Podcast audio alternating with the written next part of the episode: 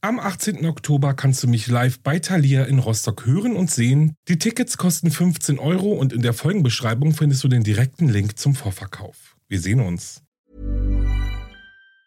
Even on a budget, quality is non-negotiable. That's why Quince is the place to score high-end essentials at 50 to 80% less than similar brands. Get your hands on buttery soft cashmere sweaters from just 60 bucks, Italian leather jackets, and so much more. And the best part about Quince, they exclusively partner with factories committed to safe, ethical, and responsible manufacturing. Elevate your style without the elevated price tag with Quince. Go to quince.com slash upgrade for free shipping and 365-day returns. Quality sleep is essential. That's why the Sleep Number Smart Bed is designed for your ever-evolving sleep needs. Need a bed that's firmer or softer on either side? Helps you sleep at a comfortable temperature? Sleep Number Smart Beds let you individualize your comfort so you sleep better together. JD Power ranks Sleep Number number 1 in customer satisfaction with mattresses purchased in-store. And now, save 50% on the Sleep Number limited edition Smart Bed for a limited time. For JD Power 2023 award information, visit jdpower.com/awards. Only at a Sleep Number store or sleepnumber.com.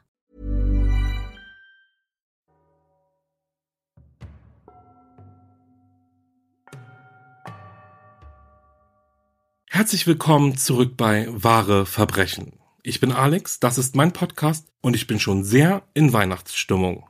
Hallo an euch alle, die wieder eingeschaltet haben und natürlich auch an diejenigen, die zum ersten Mal zuhören. Ich freue mich, dass ihr da seid und nutze die Gelegenheit auch gleich einmal, um mich bei euch für euren tollen und unglaublichen Support zu bedanken. Danke für eure lieben Nachrichten, Bewertungen, für eure Treue, denn es gibt viele, die meinen kleinen Podcast schon von der ersten Folge anhören und das ist unglaublich, wirklich, das sind drei Jahre, unfassbar, wirklich immer noch kaum zu glauben.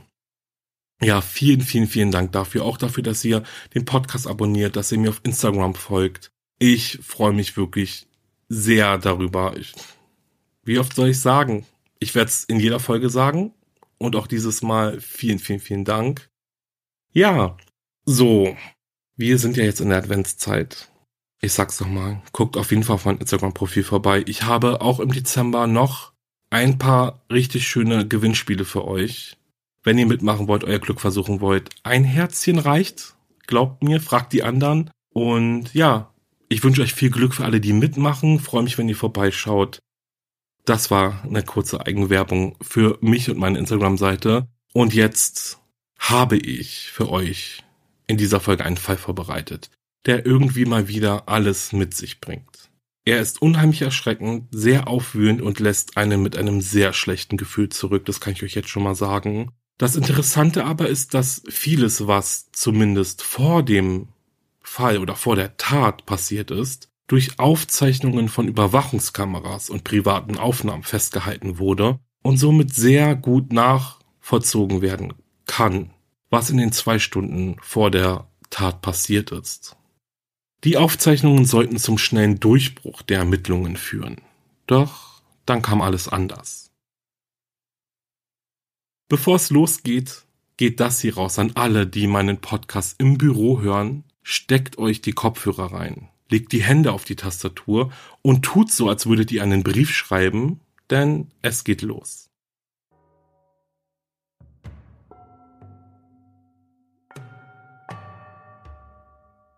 Beatrice Angelica Motta ist die zweite und jüngste Tochter von Sandro und Lucia Motta.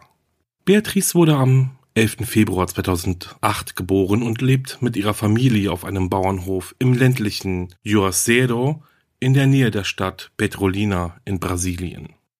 Der Nordosten Brasiliens trägt ja den Ruf, schroff und wild zu sein, viel Kriminalität, viel Korruption und viel Armut. In Juazeiro hingegen ist es ländlich und ruhig. Es gibt weite, unbebaute Flächen und viel Natur. Für Sandro und Lucia Motta war dies der perfekte Ort, um ihre Familie großzuziehen. Sie bezogen einen Bauernhof, hatten Hühner und Hunde, Freiraum und ein unbeschwertes Leben. Um zur Arbeit zu kommen oder in die Schule, musste die Familie mit dem Auto einige wenige Kilometer nach Petrolina fahren. Die Stadt ist bekannt für ihre landwirtschaftlichen Erzeugnisse und im Jahr 2015 lebten gerade mal um die 350.000 Menschen dort. Beatrice und ihre ältere Schwester besuchten eine katholische Privatschule mitten im Stadtzentrum von Petrolina. Sie ist eine der renommiertesten Schulen der Region und ihr Vater Sandro arbeitet dort als Lehrer. Das Collegio Nossa Senora Maria Auxiliadora wurde also zu einem vertrauten Ort für die gesamte Familie. Doch leider wurde die Schule auch zu dem Ort, an dem das unerträgliche Leid der Familie seinen Anfang findet. Und zwar wegen einem Ereignis, das auch ein halbes Jahrzehnt später noch von Geheimnissen umgeben ist. In Brasilien beginnt der Sommer im Dezember und reicht bis in den März hinein. Es war also Sommeranfang und es stand ein wichtiges Ereignis für die Familie an. Die älteste Tochter würde ihren Abschluss machen. Am Donnerstag, dem 10. Dezember 2015, fand dann die große Abschlussfeier statt. Die ganze Familie Motta war aufgeregt und um ihre Tochter zu feiern, fertigten sie weiße T-Shirts an, auf denen das Gesicht ihrer ältesten Tochter drauf war. Sandro, Lucia und Beatrice waren schon einige Stunden vor dem Beginn der Veranstaltung in der Schule, um bei den Vorbereitungen zu helfen. Die Abschlussfeier an der renommierten Privatschule war ein Spektakel in Petrolina und Umgebung. Es gab Live-Musik, viele Reden von Lehrern, Eltern und Schülern, eine Aufführung, die Zeugnisvergabe und anschließend eine ausgelassene Party. Es waren hunderte Menschen anwesend. Die Aula der Schule war bis in die letzte Ecke voll von Angehörigen, die dieses wichtige Ereignis miterleben wollten. Und mittendrin Sandro, Lucia und Beatrice. Sandro war recht aktiv an der Abschlusszeremonie beteiligt. Er hielt eine Rede für seine ehemaligen Schüler und Schülerinnen, führte viele Gespräche mit Eltern und Angehörigen und posierte für Fotos mit den ehemaligen.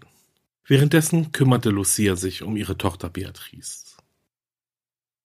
Beatrice interessierten die ganzen Reden nicht wirklich. Sie lief lieber herum und hielt Ausschau nach ihren Freundinnen. Sie rannte von einer Ecke zur anderen und spielte mit ihren Klassenkameraden. Immer wieder mal kam sie aber zurück zu ihrer Mutter. Naja, eigentlich ja gar nicht so ungewöhnlich für ein siebenjähriges Kind. Da gibt es tausend Dinge, die interessanter sind, als sich irgendwelches Gerede anzuhören. Ja, und so war es ihm bei Beatrice dann auch.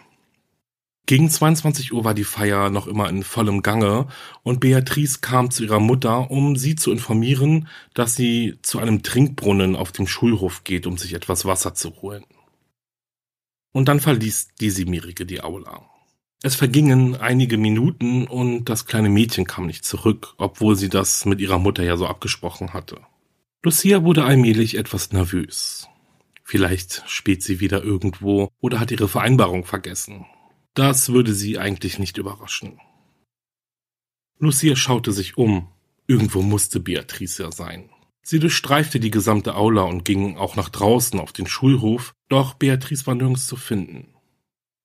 Gegen 22.25 Uhr dann kehrt Sandro zu seiner Frau Lucia zurück, die ihm dann mitteilt, dass sie Beatrice seit einer knappen halben Stunde nicht mehr gesehen hatte. Sie habe schon überall nach ihr gesucht, dies jedoch vergeblich. Auch er machte sich auf den Weg, seine Tochter zu suchen, konnte sie aber ebenfalls nirgendwo finden. Seltsamerweise schien auch keiner der anderen Gäste eine Ahnung zu haben, wo Beatrice sein könnte. Gegen 22.30 Uhr betritt Sandro dann die Bühne und unterbricht die Band, die gerade spielt. Er stellte sich vor die Anwesenden und verkündet, dass er seine siebenjährige Tochter sucht. Er zeigte dabei auf sein T-Shirt und teilt mit, dass Beatrice genauso ein T-Shirt trägt. Beatrice, wo bist du? Alle suchen nach dir, meine Liebe, sagt er an seine Tochter gerichtet. Es war jetzt nicht so, dass alle Anwesenden in Panik gerieten und sich umgehend auf die Suche nach Beatrice machten, einige wenige jedoch beteiligten sich sofort an der Suche. Minuten später stand Sandro dann erneut auf der Bühne. Jetzt wirkte er etwas verzweifelter, nervöser als beim ersten Mal. Beatrice wurde das letzte Mal gesehen, wie sie mit einer Klassenkameradin spielte. Ich habe schon überall in dieser Schule nach ihr gesucht, aber ich habe meine Tochter noch immer nicht gefunden. Ich bin verzweifelt, bitte helft mir, sie zu finden, fleht er ins Mikrofon. Zu diesem Zeitpunkt, an dem Sandro auf der Bühne stand und um Mithilfe bat, waren, wie schon gesagt, einige Eltern schon dabei, nach Beatrice zu suchen. Ebenso wie das Sicherheitspersonal der Schule. Während Sandro Motta seine letzten Sätze ins Mikrofon sagt, war von draußen außerhalb der Schulaula ein wildes Getümmel zu hören. Ein richtiger Aufruhr aus einer Mischung aus verzweifeltem Geschrei und Weinen. Diese Szenen, die ich euch gerade beschrieben habe, sind übrigens so auf einem Überwachungsvideo der Schule zu sehen. Im Oktober 2015, also nur wenige Monate vor diesem Abend, legten Schüler einen Brand in der Turnhalle. Das Gebäude brannte aus und war seitdem für den Zutritt gesperrt. An dem Abend, an dem Beatrice während der Abschlussfeier verschwand, betrat ein Sicherheitsbeamter die verlassene Turnhalle, um nachzusehen, ob das Mädchen sich vielleicht dort versteckt hat. In einem kleinen Raum mit Dachschrägen, in dem noch ein ausgebrannter Schrank stand, sowie zurückgelassenes Gerümpel wie Putzmittel, Lappen, Kartons, Kabel, erkannte er etwas Ungewöhnliches in der Ecke. Der Mann ging näher hinein und beleuchtete die Ecke hinter dem Schrank mit seiner Taschenlampe. Was er dann fand, war unfassbar. Dort, in dem engen Zwischenraum zwischen Schrank und Dachschräge, lag die Leiche der siebenjährigen Beatrice. Der schreckliche Fund wurde unmittelbar der Polizei gemeldet und nur wenige Minuten später trafen die ersten Ermittler am Tatort ein. Unter ihnen waren sowohl Mitglieder des Militär und der Zivilpolizei. In Brasilien ist es nämlich so, dass das Militär die Aufgabe übernimmt, die Einhaltung der Gesetze zu überwachen. Die Zivilpolizei hingegen konzentriert sich auf die Ermittlungen. In Brasilien also arbeiten das Militär und die Zivilpolizei sehr eng miteinander zusammen. Anders als hier zum Beispiel, wo die Polizei ja im Wesentlichen für beide Bereiche zuständig ist. Die Ermittlungen überwachten sogenannte Delegado, die man im Grunde mit einem Staatsanwalt vergleichen kann. Also eine Person, die die Ermittlungen und die dafür eingesetzten Ermittler steuert. Zu Beginn übernahm diese Rolle eine Frau namens Sarah Machando. Wenige Wochen später wurde sie dann aber von Marzione Ferreira ersetzt. Nachdem die Polizei in der Schule eingetroffen war, wurde der Tatort abgesperrt und die Leiche des Kindes nach Juazero gebracht, wo die Autopsie durchgeführt wurde. Bei dieser Autopsie wurde festgestellt, dass Beatrice Motta diverse Stichwunden in der Brust, dem Bauch und entlang ihrer Arme und Beine erlitten hatte. Insgesamt waren es 42 Stichwunden, die laut der damaligen Delegado von einem wutentbrannten Mörder herrührten. Ursprünglich wurde spekuliert, dass das Motiv für die Ermordung von Beatrice ein persönliches Motiv gewesen sei, da dieser Mord als Overkill eingestuft wurde da er offenbar durch eine Art emotionales Motiv verursacht wurde. Und ganz schnell für diejenigen, die den Begriff Overkill nicht wirklich einordnen können, als Overkill wird in der Kriminalistik im Grunde ein Mord bezeichnet, bei dem weitaus mehr Gewalt angewendet wurde, als für eine Tötung nötig gewesen wäre. Also, ja, ihr könnt euch jetzt vorstellen, mehr Gewalt, mehr Messerstiche. Ich meine, bei Beatrice waren es jetzt 42. Die wären eigentlich nicht nötig gewesen, um ein siebenjähriges Mädchen zu töten. Ja, und wie gesagt, aufgrund dieses Overkills eben könnte sich schließen lassen, dass es eben eine emotionale Verbindung zum Opfer gegeben haben könnte, denn die Tatsache könnte dann der Auslöser für diese übermäßige Gewalt gewesen sein. Mit der Leiche wurde auch die Mordwaffe gefunden. Ein altes Fleischermesser mit einem Holzgriff. Es steckte noch im Bauch der Siebenjährigen, als sie gefunden wurde. Die Autopsie konnte zudem diverse Blutproben, Fingerabdrücke, Haare und Hautpartikel sichern, die sich verteilt auf dem Körper des Opfers finden ließen. Und dann gab es eine weitere Tatsache, die die Autopsie ans Tageslicht brachte. Beatrice Motta wurde definitiv nicht von ihrem Mörder vergewaltigt. Es gab keinerlei Hinweise auf eine Vergewaltigung bzw. versuchte Vergewaltigung, was bedeutete, dass ebenso ein sexuell motivierter Mord ausgeschlossen werden konnte. Was aber hat den Mörder dann dazu veranlasst, das kleine Mädchen so brutal zu ermorden? Er wird Beatrice doch nicht als zufälliges Opfer ausgewählt haben, um seine Mordlust zu stillen, oder? Was den Tatort betrifft, sah es ähnlich aus wie bei der Autopsie des Leichnams. Auch hier konnte diverses DNA-Material sichergestellt werden. Schon früh stellten die Ermittler fest, dass Beatrice in demselben Raum getötet worden war, in dem auch ihre Leiche gefunden wurde. Denn sonst nirgends wurden Blutspuren gefunden.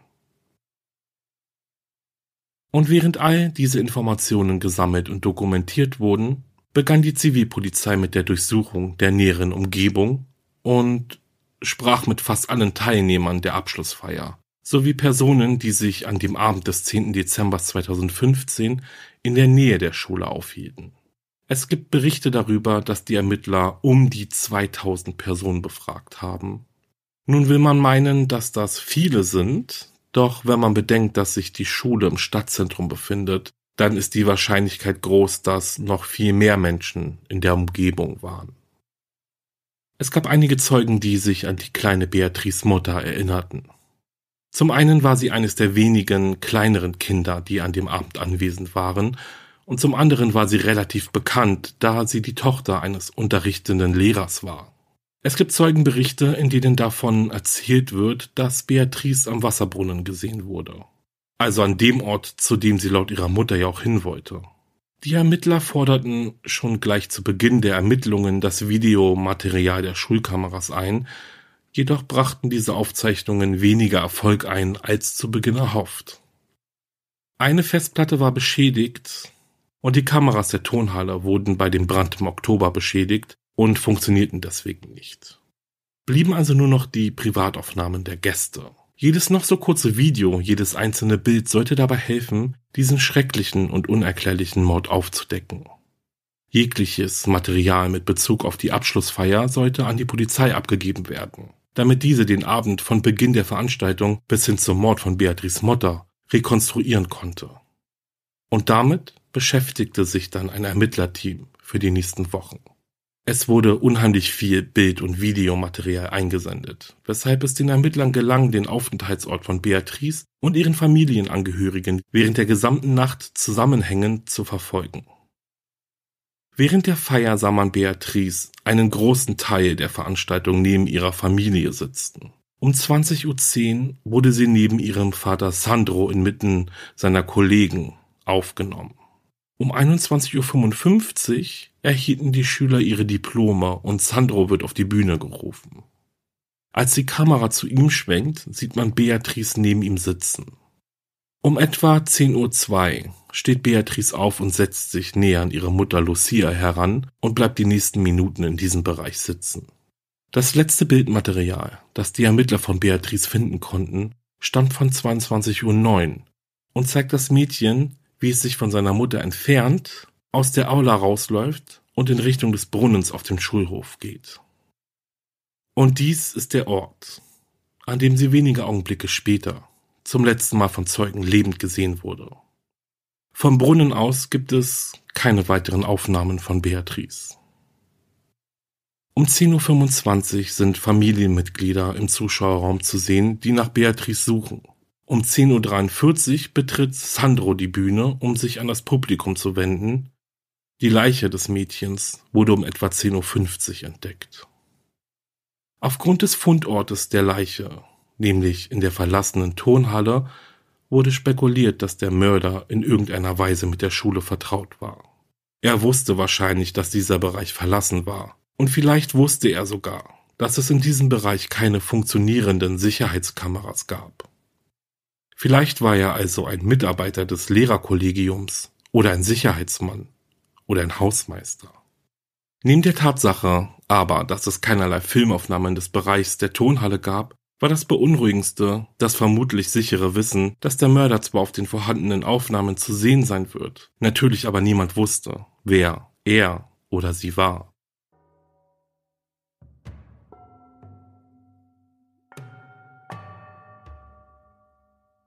Im Februar 2016 Etwa zwei Monate nach dem Mord an Beatrice Motta veröffentlichte die Polizei das digitale Phantombild eines potenziellen Verdächtigen, das sie nach Gesprächen mit mehreren Augenzeugen erstellt hatte. All diese Zeugen behaupteten, diese Person in der Nähe des Wasserbrunnens gesehen zu haben, wo Beatrice zum letzten Mal lebend gesehen worden war. Unter diesen Zeugen war auch Lucia Motta, die zu diesem Zeitpunkt verzweifelt ihre Tochter gesucht hatte. Einer der Zeugen hatte den Mann auf einer Bank in der Nähe des Wasserbrunnens sitzen sehen. Er hatte gerade etwas getrunken. Mindestens eine Zeugin will diesen unbekannten Mann dann in der Damentoilette gesehen haben.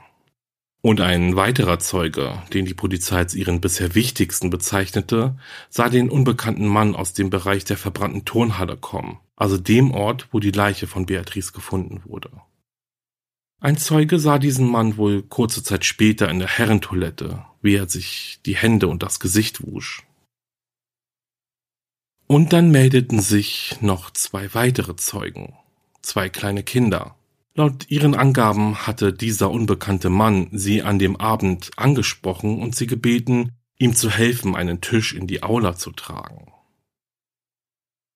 Und hier mache ich mal kurz Stopp, denn diese Aussage ist schon ziemlich wichtig, oder? Die Kinder behaupteten, dass ein Mann, von dem es jetzt ein Phantombild gibt, sie angesprochen hatte und sie darum bat, einen Tisch zu tragen. Oder ihm dabei zu helfen eher. Sollte dies stimmen, hatten die beiden Kinder offensichtlich seine Bitte abgelehnt und sind weggelaufen. Was aber, wenn dieser Mann auf Beatrice getroffen ist und sie um ihre Mithilfe gebeten hat? Beatrice war ein offenes und kontaktfreudiges Kind. Ihre Eltern schätzten die Situation so ein, dass der Mann sie schnell hätte überreden können. Ist die Siebenjährige also ihrem Mörder freiwillig in die Turnhalle gefolgt? Und diese Frage wird diesen Fall noch sehr, sehr lange verfolgen, weil sie einfach naheliegend ist. Wenn dem also so war, dann gab es neben dieser aber auch noch eine weitere Erkenntnis, nämlich, dass Beatrice ein zufälliges Opfer war. Zur falschen Zeit, am falschen Ort und zu vertrauensvoll. An dem Phantombild des Mannes wurde mehr als einen Monat lang gearbeitet. Laut der vielen Zeugenaussagen war der Mann zwischen 1,65 Meter und 1,70 Meter groß, wog etwa 70 Kilo und hatte eine dunkle Hautfarbe. Er hatte tiefliegende Augen, strenge Gesichtszüge und eine markante Stirn. Zur Tatzeit trug er eine dunkelblaue Hose, wahrscheinlich eine Jeans und ein grünes Polohemd.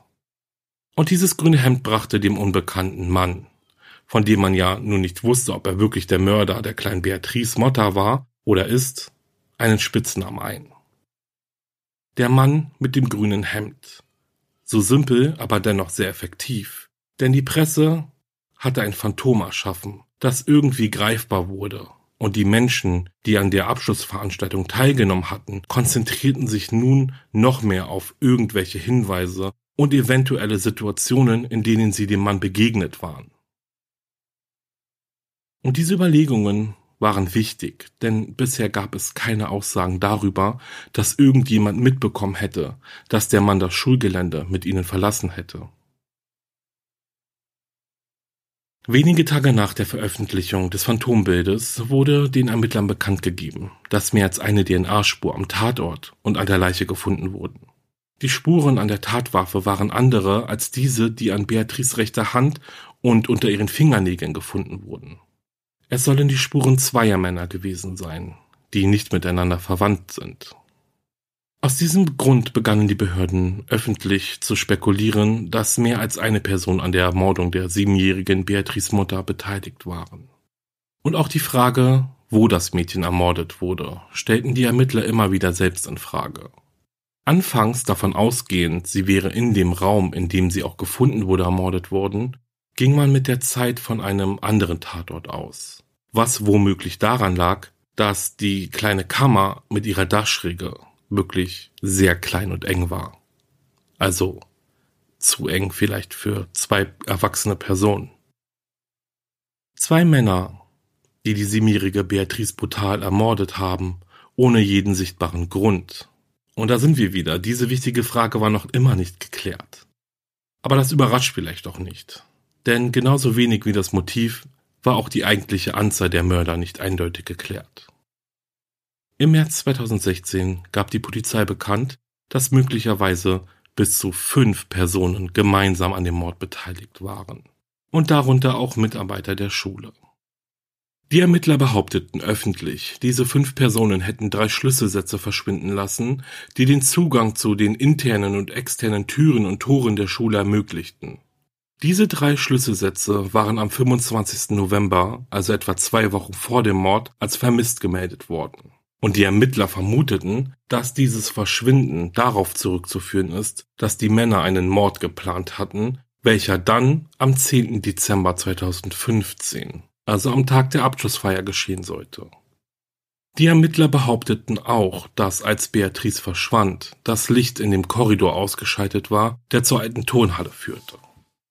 Es wurde also vermutet, dass dies absichtlich so war und zum Mordplan dazugehörte, da durch die Dunkelheit nämlich die Überwachungskameras nichts aufnehmen konnten. Hinzu kommt, dass die Ermittler öffentlich den Gedanken äußerten, dass dieses Verbrechen ein sehr enges Zeitfenster enthielt höchstens 20 Minuten vom Verschwinden von Beatrice bis zum Beginn der Suche ihrer Eltern nach ihr. Viel zu wenig Zeit also, um solch einen Mord alleine durchzuführen. Die Namen der Verdächtigen wurden nie veröffentlicht, trotz dessen, dass die Ermittler diese Informationen an die Presse weitergab. Mit einer Ausnahme handelt es sich bei allen Verdächtigen um männliche Schulangestellte, die die Ermittler bei ihren offiziellen Vernehmungen anscheinend angelogen oder in Bezug auf bestimmte Details in die Irre geführt hatten. Einer dieser Verdächtigen wurde als sehr nervös zum Zeitpunkt des Verbrechens beschrieben. Mindestens drei hatten geleugnet, in der Nähe des Tatorts gewesen zu sein, was aber durch die Videoaufzeichnungen widerlegt wurde. Und ein Sicherheitsbeamter kündigte nach dem Abend der Abschlussfeier seinen Job. Obwohl diese fünf Personen öffentlich verdächtigt wurden, an der Tat beteiligt gewesen zu sein, gab es keine Hinweise, die sie mit dem Verbrechen in Verbindung gebracht hatten. Fast alle Informationen, die von den Ermittlern veröffentlicht wurden, waren im Grunde nur haltlose Indizien, und einige Medien griffen dies auf, um die Ermittlungsarbeit öffentlich zu verspotten. Sie schrieben, dass die Polizei einfach nur Mist an die Wand wirft, um zu sehen, was hängen bleibt. Im Wesentlichen führten sie eine moderne Hexenjagd durch, hieß es. Obwohl keiner der fünf Schulmitarbeiter jemals wegen des Verbrechens in Zusammenhang mit diesem Fall angeklagt worden war, wurden sie alle von ihren Posten entlassen. Und unabhängig von ihren Absichten hatte die Polizei erfolgreich die Idee einer mörderischen Verschwörung in den Köpfen der Bevölkerung verankert. Und an diesem Gedanken konnte in den kommenden Monaten, in denen die Mordermittlungen fortgesetzt wurden, schwer gerüttet werden. Wobei sich dennoch eine weitere Theorie eröffnete, die ausgerechnet von einem mit dem Fall betrauten Staatsanwalt kam. Dieser behauptete nämlich davon auszugehen, dass Beatrice Opfer eines satanischen Rituals geworden ist. In diese Richtung hingehend gab es natürlich keinerlei Beweise noch hat die Art und Weise, wie das kleine Mädchen umgebracht wurde, irgendwie zu einem Ritual gepasst. Dennoch war der Gedanke in die Öffentlichkeit gegeben worden. Und auch wenn diese zweite Theorie nicht die Popularität der ersten erreicht hat, beide haben aber eben die Tatsache gemeinsam, dass es nichts, also wirklich nichts gab, das dahingehend irgendwie verwiesen hatte. Es vergingen Monate seit dem Mord an Beatrice. Monate, in denen dieser die Medien dominierte und Monate, in denen der Druck auf die Polizei und die Klärung des Falls immer größer wurde. In einer groß anberaumten Pressekonferenz präsentierten die Ermittler und Ermittlerinnen dann ihren bisher wichtigsten Ermittlungsfortschritt. Und zwar war dies, oder waren dies besser gesagt, diverse Aufnahmen von verschiedenen Überwachungskameras von zum einen der Schule als auch von umliegenden Gebäuden und Geschäften. Das Videomaterial erstreckt sich auf unglaubliche zwei Stunden und verfolgt einen Mann in einem grünen Hemd, der euch ja bereits bekannt ist. Die Aufzeichnungen beginnen um 20.30 Uhr vor dem Gelände der Privatschule. Hier ist der Mann im grünen Hemd dabei zu beobachten, wie er auf die Schule zugeht. Die Abschlussfeier hatte gerade begonnen und man hätte meinen können, er würde sich beeilen, um in die Aula zu kommen. Doch der Mann betritt das Schulgelände nicht. Er bleibt vor dem Eingangstor stehen, läuft an der Schulmauer entlang, dreht sich um und geht. Besonders auffällig ist sein Gang. Entweder leidet der Mann an einer Gangstörung oder er taumelt aufgrund von vielleicht zu viel Alkohol. Das kann man natürlich nicht sagen, aber es sieht so aus, als würde er irgendwie sein Gleichgewicht nicht halten können. Etwa eine Stunde nachdem der Mann die Umgebung um die Schule herum verlassen hatte, kehrte er zurück in das Sichtfeld der vielen Überwachungskameras. Er wird dabei gefilmt, wie er sein Handy aus der Hosentasche zieht. Dann telefoniert er. Und dann kommt es zu einer wirklich seltsamen Aufnahme, denn nachdem er sein Telefonat beendet hat, geht er weiter die Straße entlang. Dann bleibt er stehen, beugt sich hinunter und greift ein Messer, welches auf dem Boden lag. Wobei hier nicht meiner Meinung nach nicht wirklich klar ist, ob es dort einfach so rumlag oder ob der Mann es verloren hat. Jedenfalls steckt er das Messer in seine Socke und läuft weiter direkt zum Eingang der Schule. Und hier noch eine ganz heiße Vermutung, sag ich mal. Denn dieses Messer, welches der Mann vom Boden aufgehoben hat, soll die Tatwaffe sein, die neben Beatrice in dem engen Abstellraum in der verbrannten Tonhalle gefunden wurde. Der Mann im grünen Hemd kommt erst gegen 21.45 Uhr in der Schule an. Etwa 15 bis 20 Minuten, bevor Beatrice Motta von ihrer Mutter vermisst wird. Er umgeht einen Wachmann, indem er sich in der Nähe des Einganges in eine Menschenmenge mischt. Der Mann geht durch die Aula, in der die Zeremonie stattfand, in Richtung des Schulhofs, wo sich der Wasserbrunnen befand, zu dem Beatrice nur wenige Minuten später gehen würde. Und ab jetzt gibt es keine weiteren Aufnahmen von Überwachungskameras, die den Mann im grünen Hemd einfangen. Dennoch wird der Mann im Laufe des Abends noch auf einigen privaten Filmaufnahmen zu sehen sein wenn auch nur als ein ganz normaler Teilnehmer der Abschlusszeremonie. Das Seltsame ist jetzt aber, dass trotz dessen, dass der Mann, wie schon gesagt, fast zwei Stunden von diversen Kameras begleitet werden konnte, nun, wo Beatrice ermordet, aufgefunden wurde. Es keine einzige Aufnahme von ihm gibt, wie er die Schule und die Umgebung rundherum verlässt. Das heißt, von dem Wasserbrunnen an scheint sich seine Spur zu verlieren. Und die Ermittler hatten dazu eine Theorie. Der Mann hat einen Weg aus der Schule herausgenommen, der nicht von den Sicherheitskameras eingefangen wurde. Was darauf schließen lässt, dass der Mann sich besser auf dem Gelände auskannte als ein einfacher Besucher. Diese Theorie hatten die Ermittler ja schon von Beginn an verfolgt, wenn ihr euch erinnert. Die Annahme, gepaart mit dem Wissen über die Geschehnisse, bevor er das Schulgelände betreten hatte, bestärkte die Ermittler in ihrer eigentlichen Annahme, dass der Mord an Beatrice eine geplante Tat war. Nur eben die Frage des Warums schien sich nicht beantworten zu wollen. Warum sollte es jemand auf hilflose Kinder als Mordopfer abgesehen haben?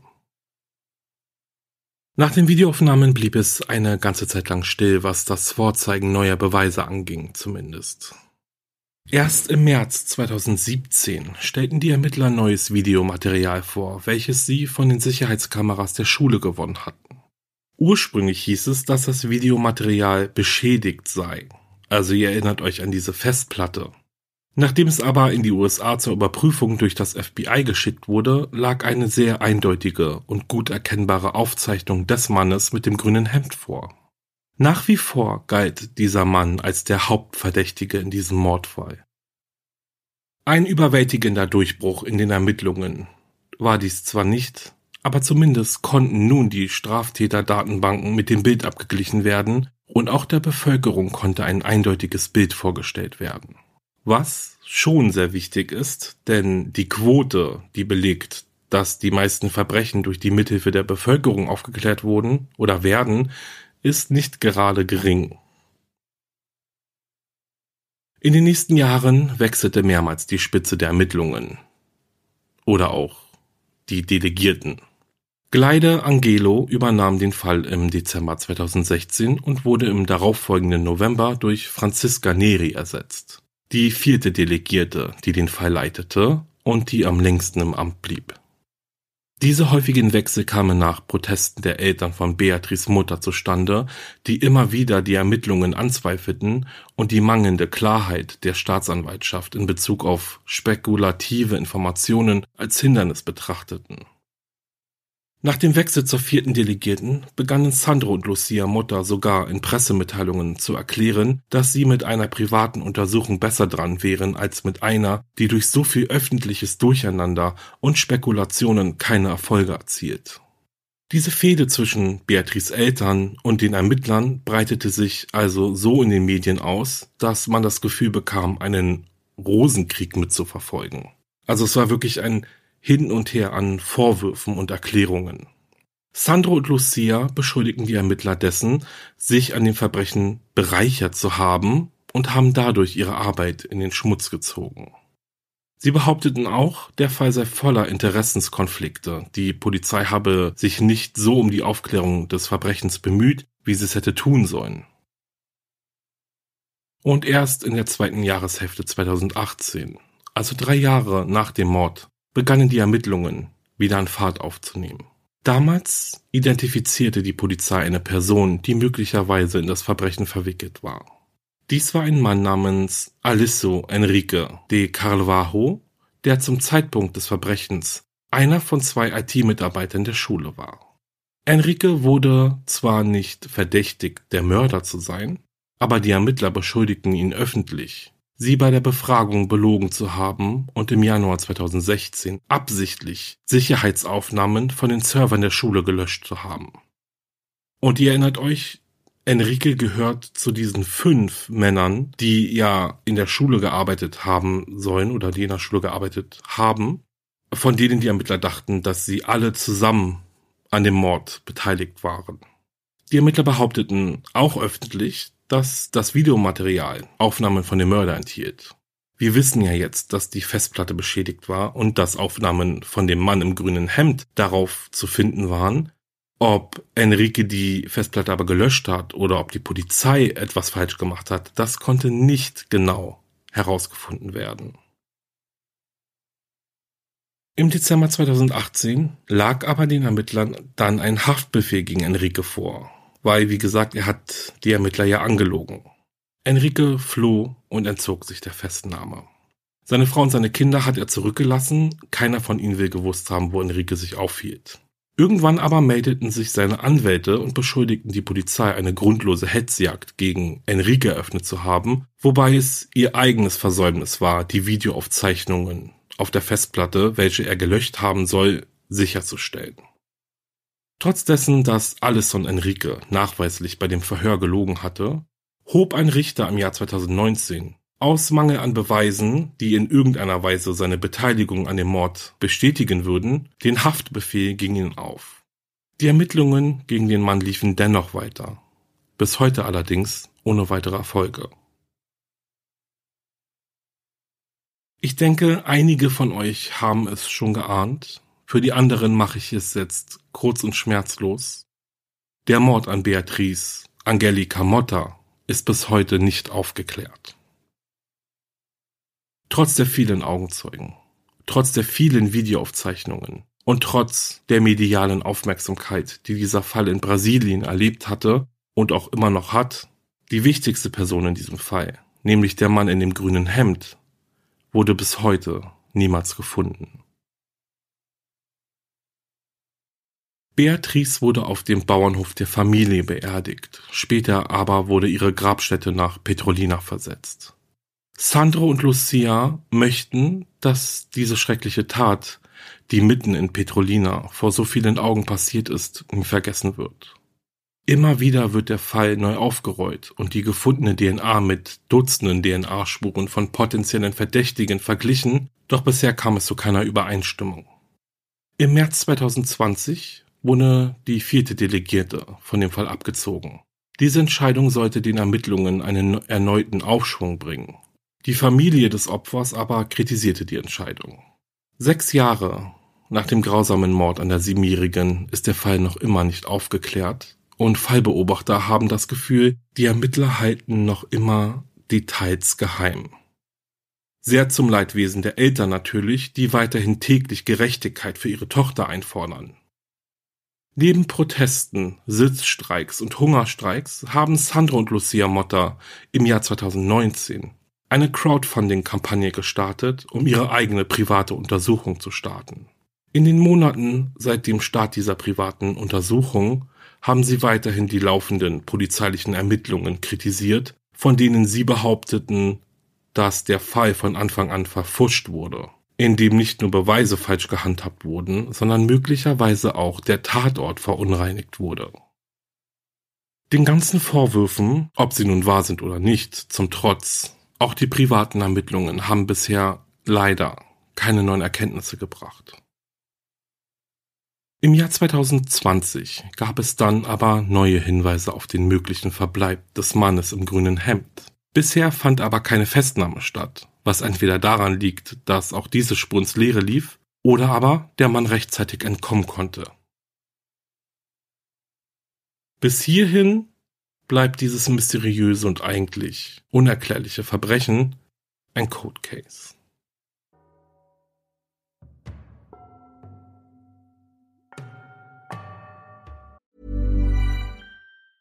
Hey, I'm Ryan Reynolds. Recently, I asked Mint Mobile's legal team if big wireless companies are allowed to raise prices due to inflation. They said yes. And then when I asked if raising prices technically violates those onerous two year contracts, they said, What the f are you talking about, you insane Hollywood ass?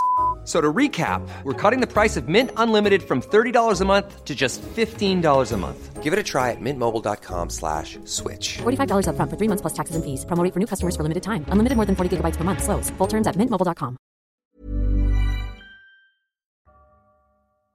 Und das war's mit dem Fall rund um den Mord an Beatrice Motta. Sehr, sehr schlimm, wie ich finde. Und die Tatsache, dass der Fall nicht aufgeklärt ist, verstärkt dieses Gefühl nur noch. Aber ich denke, das wird vielen von euch ähnlich gehen. Ich muss sagen, dass ich es aber ziemlich interessant finde, wie sehr der Abend vor dem Mord auf jeden Fall nachvollzogen werden kann. Also aufgrund der vielen Videoaufzeichnungen meine ich. Ich habe ein paar Clips im Internet gefunden und es ist schon wirklich auch sehr unheimlich, wenn man sieht, wie unbeschwert diese Abschlussfeier vonstatten geht. Und man sieht die Familie Motta und vor allem Beatrice auf wirklich einigen Aufnahmen. Mit dem Wissen, was innerhalb weniger Minuten dann aber passiert, ist das schon wirklich sehr traurig. Also es ist schon echt nahe gegangen. Und dann auch noch die Aufnahmen von dem mysteriösen Mann im grünen Hemd. Ich meine, wir wissen ja nicht definitiv, ob er wirklich der Täter ist. Aber es ist schon seltsam, ihn so quasi durch die Sicherheitskameras hindurch zu beobachten, wie er eben so die Straße lang läuft. Und ja, aber wie dem auch sei, der Fall ist ja bis heute ungeklärt und lässt unheimlich viel Spielraum für Spekulationen offen, was, denke ich, nicht verwunderlich ist. Zum einen ist da ja ganz klar dieser Mann. Wieso schleicht er um die Schule herum? Aber ist er überhaupt herumgeschlichen oder hat er eigentlich die tatsächliche Absicht, an der Abschlussfeier teilzunehmen? Dann aber diese seltsame Situation mit dem Messer. So war es sein Messer? Hat er es beim Laufen verloren? Oder hat er es wirklich zufällig gefunden und dann den Entschluss getroffen, Beatrice umzubringen? Die Frage ist vielleicht gar nicht so unwichtig, wenn man bedenkt, dass die Ermittler davon ausgehen, dass der Mord ja geplant war. Kannte der Mann sich wirklich in der Schule aus oder war es ein Zufall, dass er den Weg in die verbrannte Turnhalle gefunden hatte und dass in diesem Bereich keine Kameras aktiv waren? Oder wusste er das schon? Ist er bewusst einen Fluchtweg vom Schulgelände herausgegangen oder ist er in der Masse an Menschen untergegangen, als er das Gelände verließ? Also versteht ihr, was ich meine? So jeder Gedankengang führt zu einem weiteren Gedankengang und es gibt immer, war er es oder gibt es dafür eben eine Erklärung? Und so denke ich, wird es den Ermittlern auch gehen. Ja, es ist unheimlich viel, was so passiert, wenn man darüber nachdenkt. Eieiei, wirklich. Wenn das Verbrechen geplant war, dann gab es aber sehr wahrscheinlich kein geplantes Opfer. Denn, wie ja schon gesagt, haben ja zwei Kinder davon berichtet, von dem Mann angesprochen worden zu sein. Ja, und dann nochmal die Frage, war Beatrice einfach zu naiv und ist deshalb zum Opfer des Mannes geworden? Und es sieht zumindest sehr danach aus. Was uns dann wieder zur nächsten Frage führt, und zwar die nach dem Motiv. Welches Motiv hatte er? Beatrice wurde nicht vergewaltigt, wovon man ja am ehesten ausgehen würde. Sie wurde aber sehr brutal ermordet. Also so, dass man ja von einem Overkill redet. Aber warum? Das einzige Motiv, das ich mir vorstellen kann, ist wirklich die pure Mordlust. Also Morden, um irgendeinen Trieb zu befriedigen, der wie gesagt, der nicht sexueller Natur gewesen war.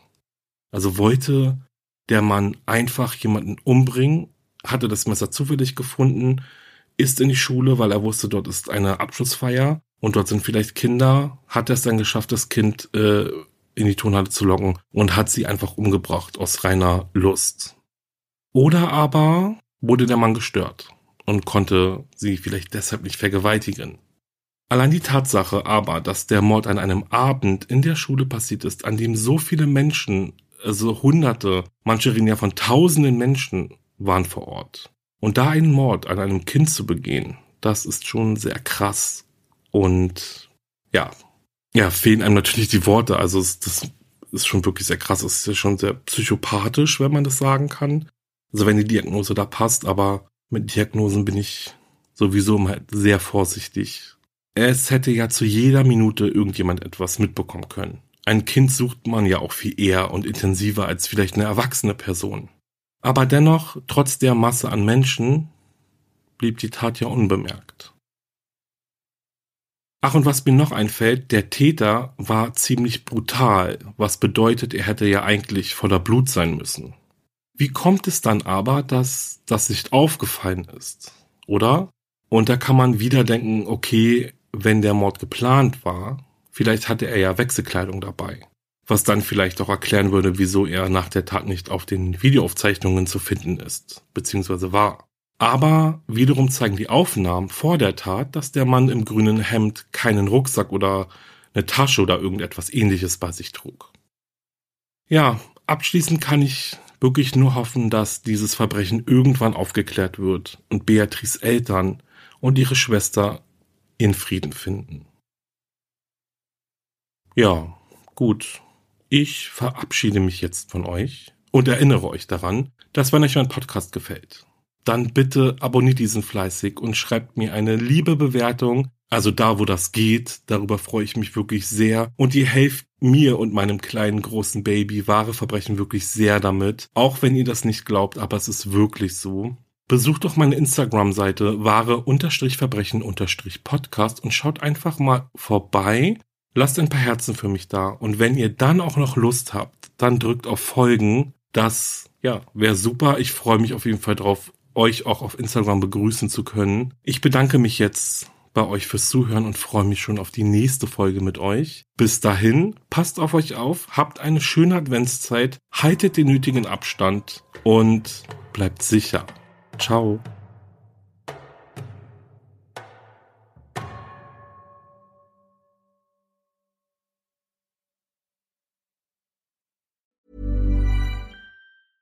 Hey, it's Danny Pellegrino from Everything Iconic. Ready to upgrade your style game without blowing your budget? Check out Quince. They've got all the good stuff shirts and polos, activewear, and fine leather goods, all at 50 to 80% less than other high end brands. And the best part? They're all about safe, ethical, and responsible manufacturing. Get that luxury vibe without the luxury price tag. Hit up quince.com slash upgrade for free shipping and 365 day returns on your next order. That's quince.com slash upgrade. Höre jetzt die vierte und alle anderen Staffeln meines True Crime Podcasts Steig nicht ein, exklusiv auf Podimo. Alle Infos findest du in der Folgenbeschreibung.